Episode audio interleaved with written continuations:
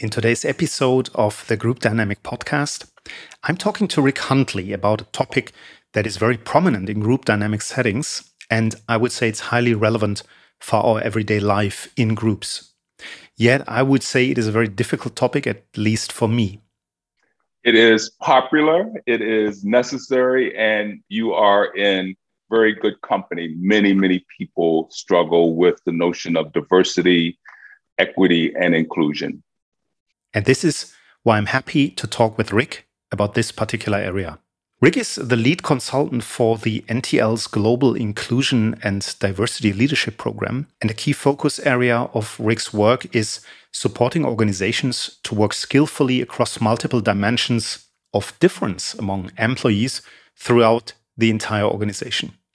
He has been adjunct faculty at both the American University and Georgetown University, and he's an award winning speaker with Toastmasters International. So now I hope that you enjoy the discussion about diversity, equity, and inclusion. Rick, it's a pleasure to have you here in the podcast about group dynamics. And I think I'm especially happy because it's a very important topic, at least for me, something that I have discovered I would say recently. It's about diversity, equity, and inclusion. So thank you for being here. You're very welcome. Thanks for inviting me. Let's dive right into it because I said I recently discovered that the topic is interesting for me because I experienced it during a human interaction lab at the NTL. And I talked about mm-hmm. that with Bob Wallace in another podcast. And I think I learned a lot about diversity, but I also absolutely struggled with that topic. Was it just me, or is everyone struggling with it? It seems to be so popular and yet so difficult. It is popular, it is necessary, and you are in very good company. Many, many people struggle with the notion of diversity, equity, and inclusion. But is it, let's say, just white men, what I often hear that they're struggling, or is it, are there many other people who are struggling as well? My experience is it is not just white men, it, it is many others. When we think about it, diversity, equity, and inclusion in the context of race, mm-hmm. often it is white people generally, and I would say white men in particularly, who do struggle. Mm-hmm. And when we think about diversity, equity, and inclusion, it is about race and it's about sexual orientation and it's about gender identity. There are multiple dimensions that are involved. And I believe depending on the dimension and the context will depend, will determine who really struggles, if we want to use that word at any, depending on what we're talking about.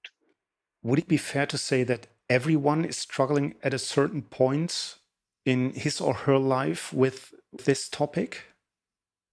Yes, I, I, think it is fair to say that. I think that is a very accurate statement.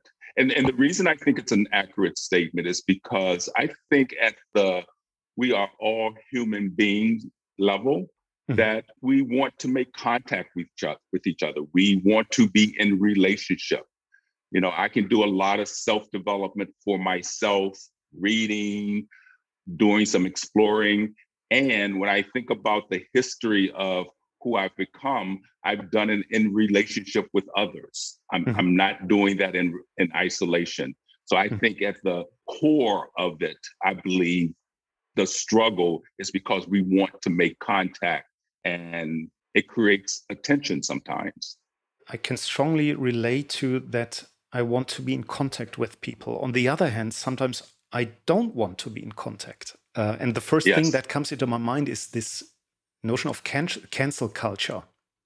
Mm-hmm. And that's something, at least that I experience in Germany, that some people don't want to be in touch with, particularly other people. So that's probably a political thing in Germany at the moment that some mm-hmm. people say, I don't want to talk to another person of a particular group of people, mainly with a political stance. So if we talk about inclusion, isn't that just a fantasy that we want to include everyone and still we want to exclude people? I don't know if I made my point clear. Well, let, let me respond, and you can let me know if this is yeah. um, answering your question. I, I believe that this notion of inclusion, which I think has a lot to do with creating belonging, because mm-hmm. basically that's all we want. We want to feel some sense of belonging. That I, I don't think it's a destination. I think it's something that we continually have to work at. Mm-hmm. And I think we continually have to work at it. And I really do believe it is a skill set that we must develop in order to be able to do it effectively, where this notion of inclusion is just a part of what our lived experience is. Mm-hmm. I believe that when we attach politics to it, because politics creates a level of complexity mm-hmm. that often prevents us from getting to the very same place uh, that we say that we want to get to. Mm-hmm. The one thing that I realized also is sometimes I thought, okay, I don't want to see diversity or I don't see it because from a certain perspective, I'm someone who is in a position of power compared to the context where I am in. Mm-hmm. And obviously, I was struggling with giving away something of my power. Mm-hmm. So, if we talk about diversity and equity, especially maybe equity, isn't that an illusion that all people can be the same on all levels, or we have to take away something from someone because the let's say the cake that we have to distribute is finite? I believe this idea of equity is very different than equality. Mm-hmm. And equality really is about the sameness mm-hmm. of uh, of what it is that we're talking about. And the assumption that goes with equality is that we all, no matter what our social identity group is, that we all need the very same thing to get to the very same place. Mm-hmm. Equity is a very different notion that yes, we all want to get to the very same place, but because of the social construction that we are all living in around race, around sexual orientation, around gender identity, to name those 3 mm-hmm. that we those groups need different things depending on where you fit in the social structure. Whether mm-hmm. if you're a man, you need something different than what women need. Women need something different than what men need. If you're talking about sexual orientation, that gay, lesbian, and bisexuals need something very different than persons who are heterosexual. So equity is about taking that into account and then saying, if we want to create a system of where there is equity, where people can move along in a productive way, across whatever dimension you are within that, then I mm-hmm. think we, we equity is the way that we get there. Because people who have been subordinated, the language that I use in the book that my co-authors and I have written, if you are subordinated, then you, you need something different to get to the very same place. And depending on the context, we determine what that difference is that might be needed. Okay, so if we have, let's say, three different people in the same organization, if I look at this from an organizational point of view, mm-hmm. the three of them, each each one of them needs an individual something different. Mm-hmm. So me as a leader, I would be a good advice to take to know each other, to know the people who are working for me, and then give them individually what they need. Yes, give them individually what they need based on their social identity group. Okay. And let me say what I mean by that. So, historically, women, gay, lesbians, and bisexuals, people of darker skin, people that we think of as people of color, people who are Black, I would say, historically has been disenfranchised in ways that men and white people have not. Mm-hmm. So, given that reality, we really are not starting at the same starting point and trying to have a sense of fairness in the workplace. As a leader, I believe that it's really important that the leader understand that individual based on that person's social identity group, whether it's a woman, whether it's a person of color, what have you, what might you need to do differently to mm. provide opportunity that heretofore has not been there? That I think that is the that's the question that one needs to ask. But that sounds a lot of additional work and very complex work for leaders. It is. I believe the nature of diversity, equity, and inclusion, it is laden with complexity. Mm-hmm. I do not believe when I hear persons bringing a level of simplicity to it, mm. I think it really does damage in many ways because it's really a very complex subject that I think that again it takes a skill set to come to understand how do leaders navigate organizational systems where they're creating this idea of equity where people having access and opportunity is really really important mm-hmm. if i look at myself and i'm also leading people that are not the group is not very diverse but when mm-hmm. i started dealing with dei i had mixed feelings to be absolutely honest first i mm. did not see it i didn't acknowledge my whiteness i talked about that mm-hmm. Mm-hmm. Then I think the next step in the process was that I neglected it. Mm-hmm. And then I became curious. Okay, let's dig mm-hmm. deeper into that. First, I was reluctant to ask questions because I found it impolite to do it. And then I did it and I heard, go educate yourself. I'm tired of, of mm-hmm. educating you. And my mm-hmm. emotions switched from curiosity to shame to mm. annoyance and, and frustration. Mm-hmm. And I was wondering, it was so easy to stop dealing with it.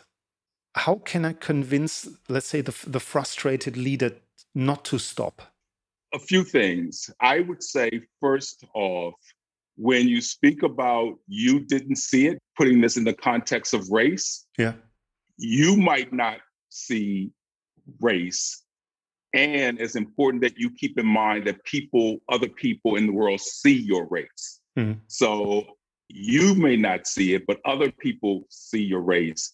And what is it that they do with your race, even if you're not paying attention? Mm. So I think that's really, really important mm. because there are social messages that all of us get in terms of who we are by race, whether hmm. you are of darker skin or whether you are lighter skin. Who are you as men and women is the same. I think that's really, really important. The piece about leaders feeling frustrated, I would say to a leader, I do say to leaders, what's frustrating you? You know, frustration is a feeling that simply gives us an indication of there's something going on where I'm not able to connect the dots. Hmm. So you might be able to ask questions or to just get in touch with what might be happening with you at any given point that may be causing your frustration that may be interfering with the process. Hmm. It's interesting when you mm-hmm. say uh, what is frustration, and I was, I think frustrating for me was that I wanted to be in contact, and I felt mm-hmm. rejected at that moment. Mm. And that led to my frustration. Yes, that's certainly understandable. This notion of you should go and do your own work I believe the importance of that is to use race. What does it mean for you to be a white person in the mm. world? Mm. What is your experience? What do you know about that? And the reason that's important is because to use myself as an example, someone who identifies as Black, someone who's of darker skin, I have a broader nose. So, looking at phenotype and skin color, I am paying attention to racial dynamics all the time because it is a part of my historical survival. Mm. That when white people, as in the cultural dominant context, that white people set the tone, set the venue for how we are going to operate at any given time. So when you start to think about your race what that means to you and how that fits in the social structure then allows me not to have to work as hard. It means that you're doing some work as well. Mm. If I think about what my me being being white, how the impact on me is. I think it is so smooth in many ways that I don't even feel any friction. So if Absolutely. I don't feel friction, I think, okay, there is nothing, there is no problem at all because I don't mm-hmm. feel friction. And what mm-hmm. I found interesting is what you said when I asked, how can I convince leaders to deal with this probably frustrating and complex topic? When you said that I have an impact as well on other people mm-hmm. in, in my social surroundings, I realized that this is a pretty big blind spot that I have. Think about the Johari window. Yes. And that probably people act in a certain way because of my cultural background, because of me being a white man. Mm-hmm. And if I don't acknowledge that, I'm probably missing a piece of how a group is reacting towards me. And if I understand that, I understand better how they react. And then again, I can be a better leader. Probably I can be Absolutely. more efficient in a way. Yeah. Absolutely we are all navigating something different in the social system that we are in. And to the degree that, as you just described, you are aware of your piece of it, then mm-hmm. it really enables us to get to that contact boundary that you mentioned earlier that I think is critically important. Yeah. Especially, I think, if we are working more and more on a global scale with distributed teams all over the place. But yeah. talking about feelings and emotions, for me, topics around DEI very often are also controversial, very emotional. And like mm-hmm. I said, I was frustrated. And people are talking about social justice warriors. There is um, Jordan Peterson, who became very famous because he has a, a, certain view on the type of things.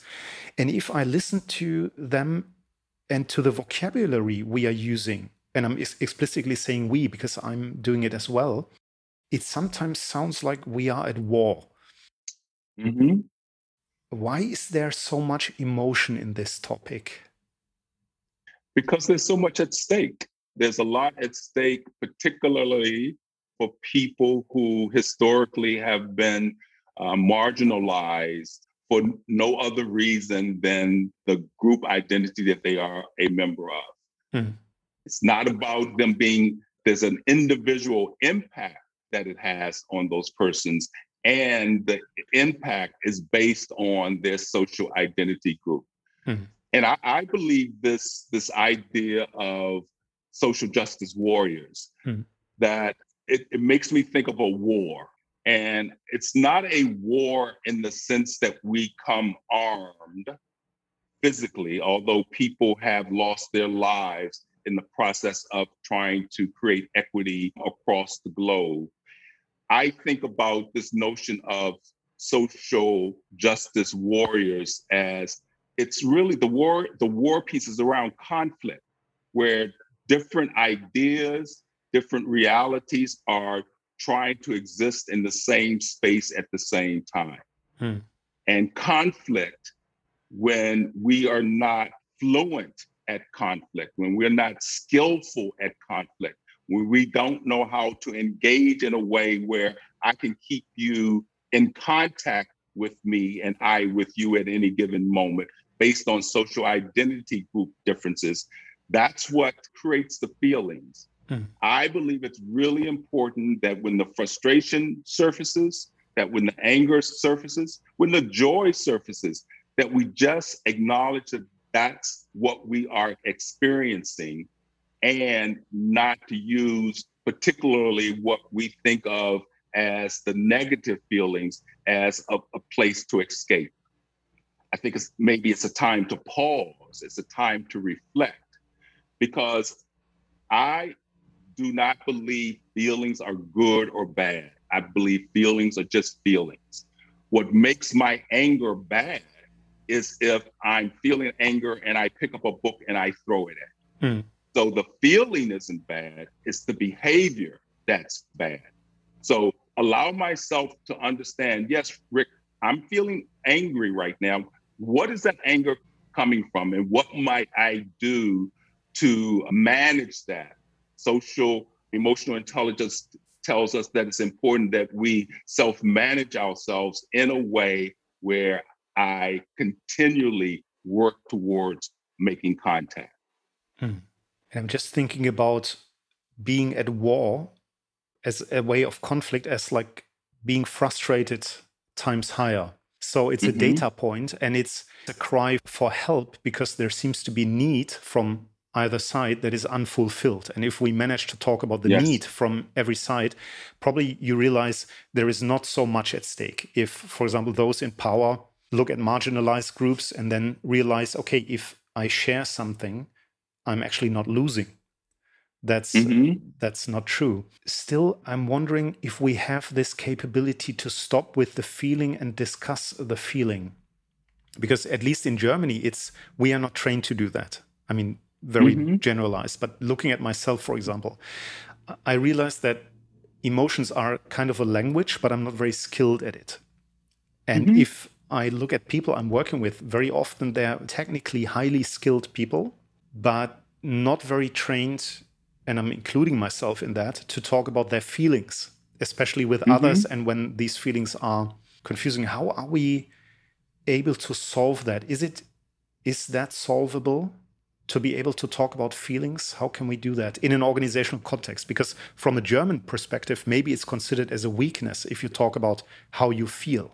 Yes it can be done. Absolutely it can be done. And one we have to reframe how we think about feelings. Mm-hmm. because feelings are such a part of organizational life something that's so integrated, woven into everything that we do in organizations, it makes sense to me then that we would find a way to understand and use feelings in a way that it will get us closer and mm-hmm. closer to where we want to be organizationally. Because otherwise, we are negating something that's front and center, that's always right there, that we are ignoring, which means that it's controlling us as opposed to us leading it. And again, thinking about leaders in organization, that would also add some messiness to it because mm-hmm. I do not only have to talk about the individuality of each member of my team, I also have to acknowledge their feelings. I have to share my feelings. And that's probably getting quite intense in such a group. But still, probably manageable. I'm now thinking back at what you said that there are individuals with different sexual orientation, identity, race. And if I think about the gender diversity, to pick mm-hmm. one, I think in New York there are 32 acknowledged genders.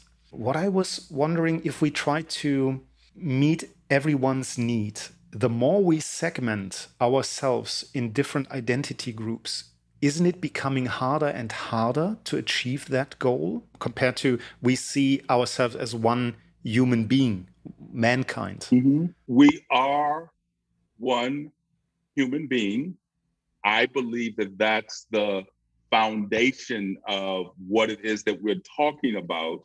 And though we are one human being, where I think we basically have the same desires and needs and aspirations. I think as human beings, mm. if we think about Maslow's hierarchy of needs, we really want the same kinds of things. And the complexity of that is that we do have multiple genders. Whereas in my development, I grew up understanding that there were men and there were women.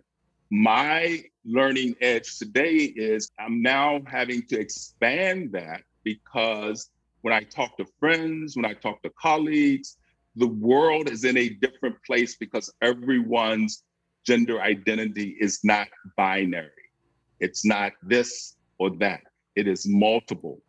So, someone who identifies as a man, someone who is a male, that's an opportunity for me to put myself in a learning stance. Mm-hmm. Rick, this is not something that's a part of your intellectual construct.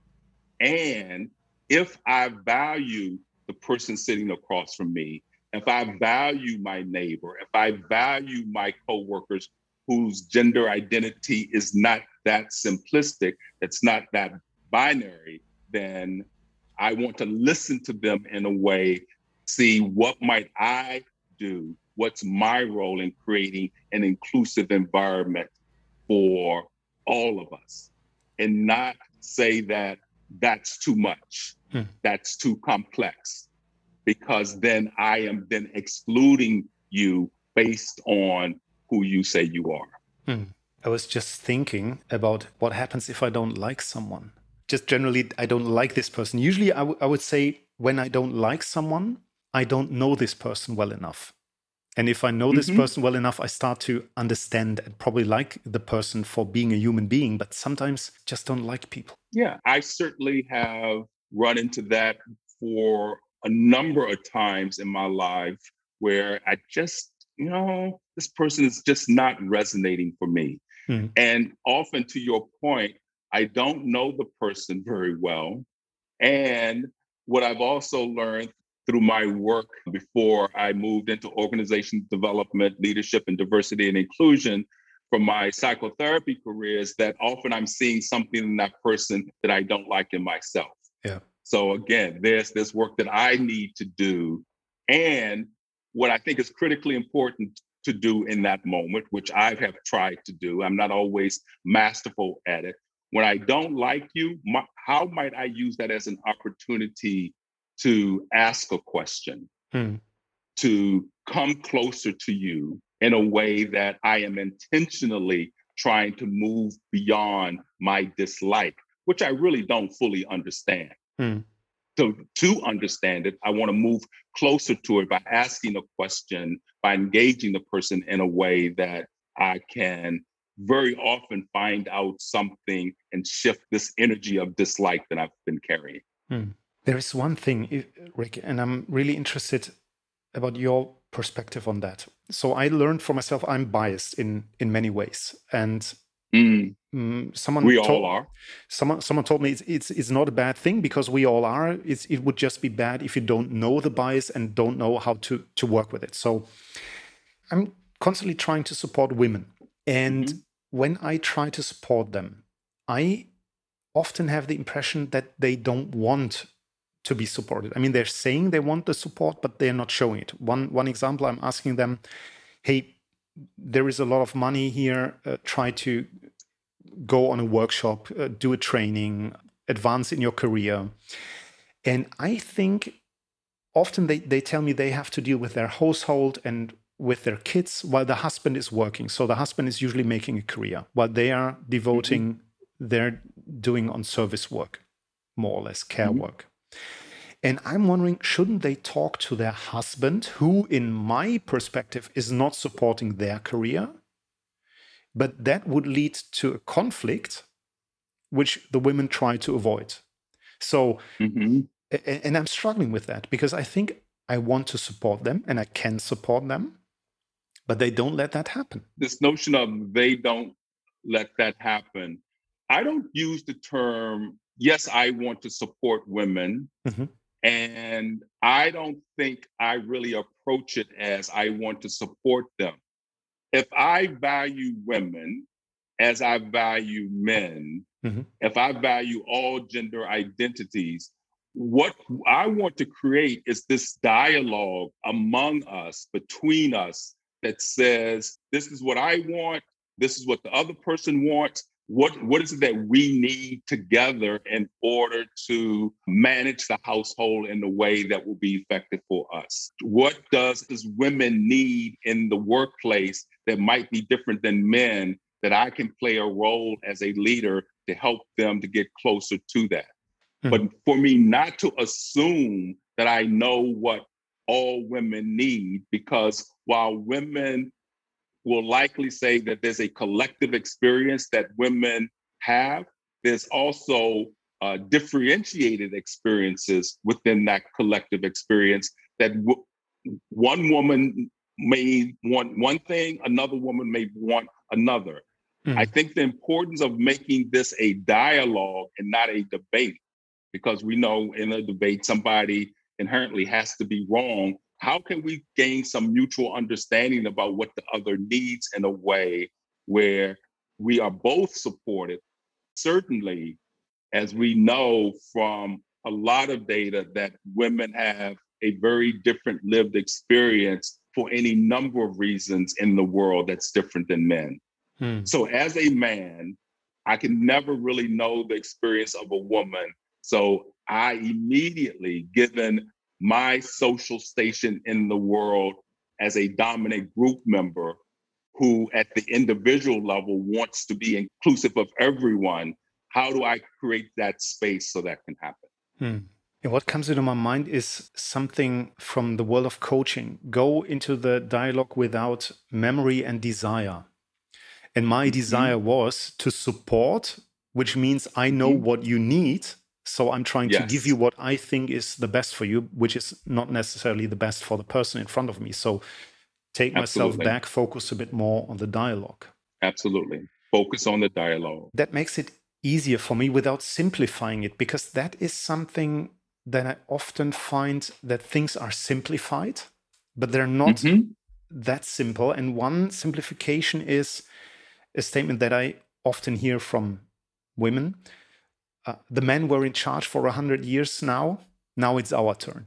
And I'm wondering, mm-hmm. hey, but so nothing changes fundamentally. We're just moving from a patriarchy to, a, to matriarchy, not knowing which is better or worse. How can we solve that? Sometimes I think we messed it up already and it's simply a struggle for power. Social power is something that we're always navigating, always. And I don't hold any notion that that's going to ever go away. To your point about men have been in control for hundreds and hundreds of years, let's give women an opportunity. My experience organizationally as I work as a consultant is that I have yet to see a model where we know how to create power with as opposed to power over. Mm-hmm. And I think this idea of men have been doing it, so now let women do it. That's that's just shifting to, as you say, to matriarchy from patriarchy. The idea is how do we create power with, where one group based on identity is not over another, but we are actually mutually engaging in a process where everyone has a sense of belonging in, in this inclusive environment. I've never seen an organization gain mastery over that. Mm-hmm. I think the organizations that I've experienced over the past 20 years, their espoused values is to be power with. Mm. That's what they espouse. Their behavior is power over. They call me in as a consultant to help them to be able to create what does power with look like organizationally for us mm. at this given time? And I am helping them look at skills and systems and structures and policies that will help them to do that.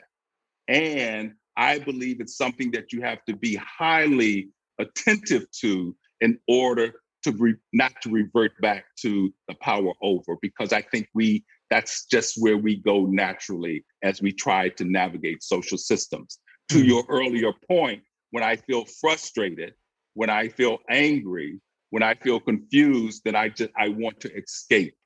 Who gets to escape because they feel frustrated, and who must stay even if they do feel frustrated? Mm. As a person who is black, as a person who identifies as as gay that I have to stay in the race despite my frustration, despite my anger sometimes because I want to always have a place in the social system where I can make my full contribution as well. And if I step away from it, then I deny myself that opportunity, no matter how hard it may be to get there.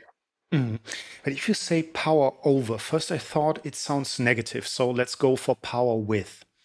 But on mm-hmm. the other hand, if someone has power over me, there are certain benefits, I would say. First of all, I don't have to pull the weight because mm-hmm. the person is doing it, exerting all mm-hmm. the power. Mm-hmm. And secondly, I'm not responsible for what's happening. So it's also a convenient thing to be passive. And I'm wondering how, how that translates into organizations. So, how many people really want to have power with? Because that sounds like a lot of extra work for me. And it's easier to endure the power over.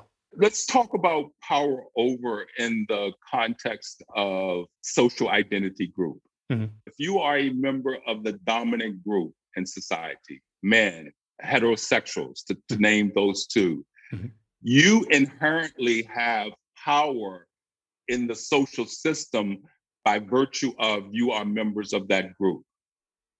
let me give you an example. So, marriage equality, and I will use the US. I know it's in different parts of the globe, but I will use the US because this is where I'm most familiar.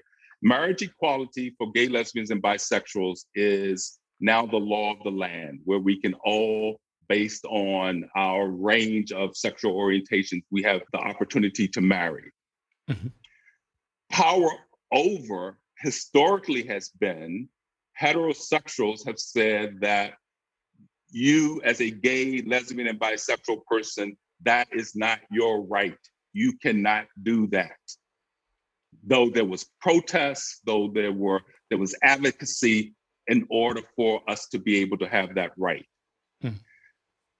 That's power over when one group says to another group, no, you cannot have it. Hmm. Even with now marriage equality being the law of the land, power with is when a goodly number of heterosexuals got on board and said, you know, we hear you, and we are going to play our role as heterosexuals to make this happen. Because marriage equality would not have happened, it would not be the law of the land in the US if there was not a goodly number of heterosexuals getting on board to make that happen. Mm-hmm. So that's a way to use power with to say, how can I use my dominant group identity in order to serve a group that has been subordinated for no other reason than based on your social identity group? Mm-hmm. And I believe, even though heterosexuals, an individual heterosexual say, well, Rick, I've never believed that that should have been the case. I, I didn't agree with that. Great and you still got the benefits that all other heterosexuals got simply because you were a member of that group.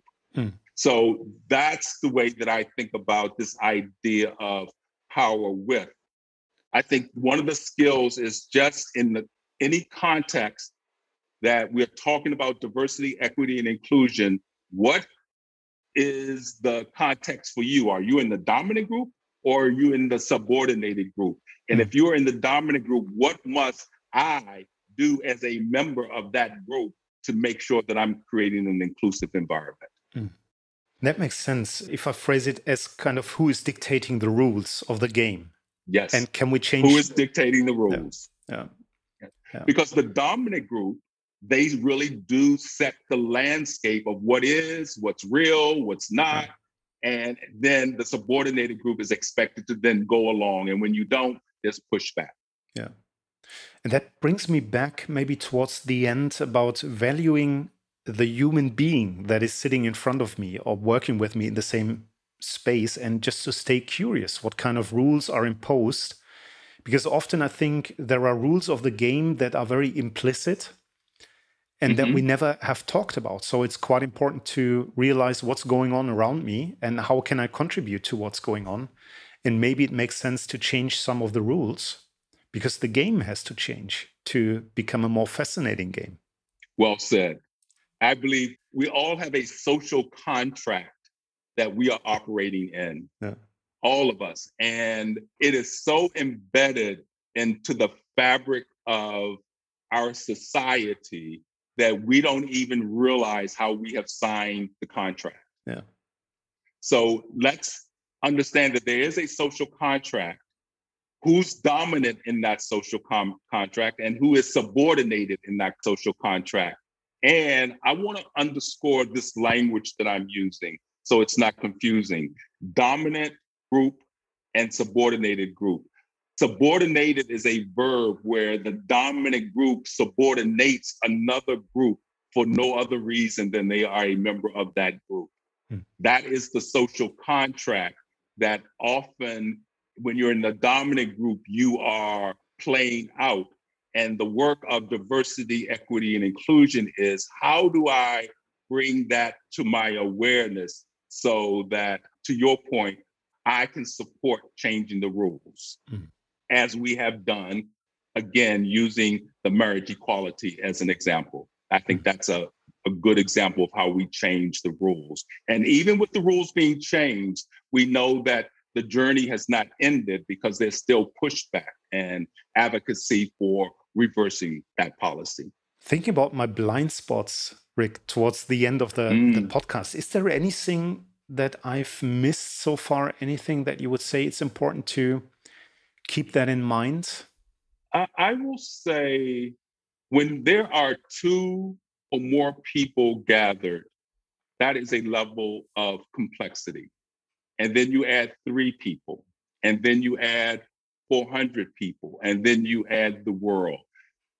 That is a level of complexity that I think it's important for us to find a way to think about and to understand. I use the language often we are all navigating multiple levels of a human system. And there's the individual level where there's me, I empower myself to be successful, I have agency for myself. And then there's the interpersonal level where you and I, you know, can become the best of friends in, in an organization. We've gotten a lot of things done, we like each other, we enjoy each other's company. That's the individual interpersonal connection. And when we walk out into the world, people don't know that the two of us are the best of friends. What they see is this. And who do they lean toward and who do they lean against for no other reason than our skin color and our phenotype? Hmm. So understanding that there are multiple levels of system, and I believe if change is to happen, if change is to continue to happen, we must work this at the group level because when we think about bias, yes, we all have it, but white people's bias against people of color has a lot more power and leverage than the bias that white people of color will have against white people. Mm-hmm. Because people of color certainly can be biased towards people of color. And our bias is not going to fundamentally change the lives of white people as a whole group of people. Yes, it will have some individual impact on you, but as a group, it's not going to impact your group identity and change it fundamentally. So I believe looking at the individual, the interpersonal, and the group level, because that's what we are navigating organizationally when we don't do that group level piece well, when we don't unravel that, when we don't own our dominant group identity, then I believe that's when the isms start to mount at the larger system level, whether mm. it's heterosexism, racism, what have you. So we want to be able to interrupt that before it becomes a pattern at the larger system level. That that's the piece that I would say that it would be wonderful if people committed themselves to under, understanding that complexity of how we are always navigating this social contract and these human systems in ways that can exclude people in ways where individually I really don't intend to. That's not what I want. Mm. But the impact is very different than what I actually intend as an individual. That sounds like there is a lot of work to do. So, Rick, thank you very much for being here and talking with me about this, I think, still think very important topic. And let's go to work. It's been my pleasure. Thanks for having me here. I hope that you have enjoyed this episode of the podcast with Rick Huntley, talking about diversity, equity, and inclusion. I'm looking forward to hear you next time. And until then, take care and bye bye.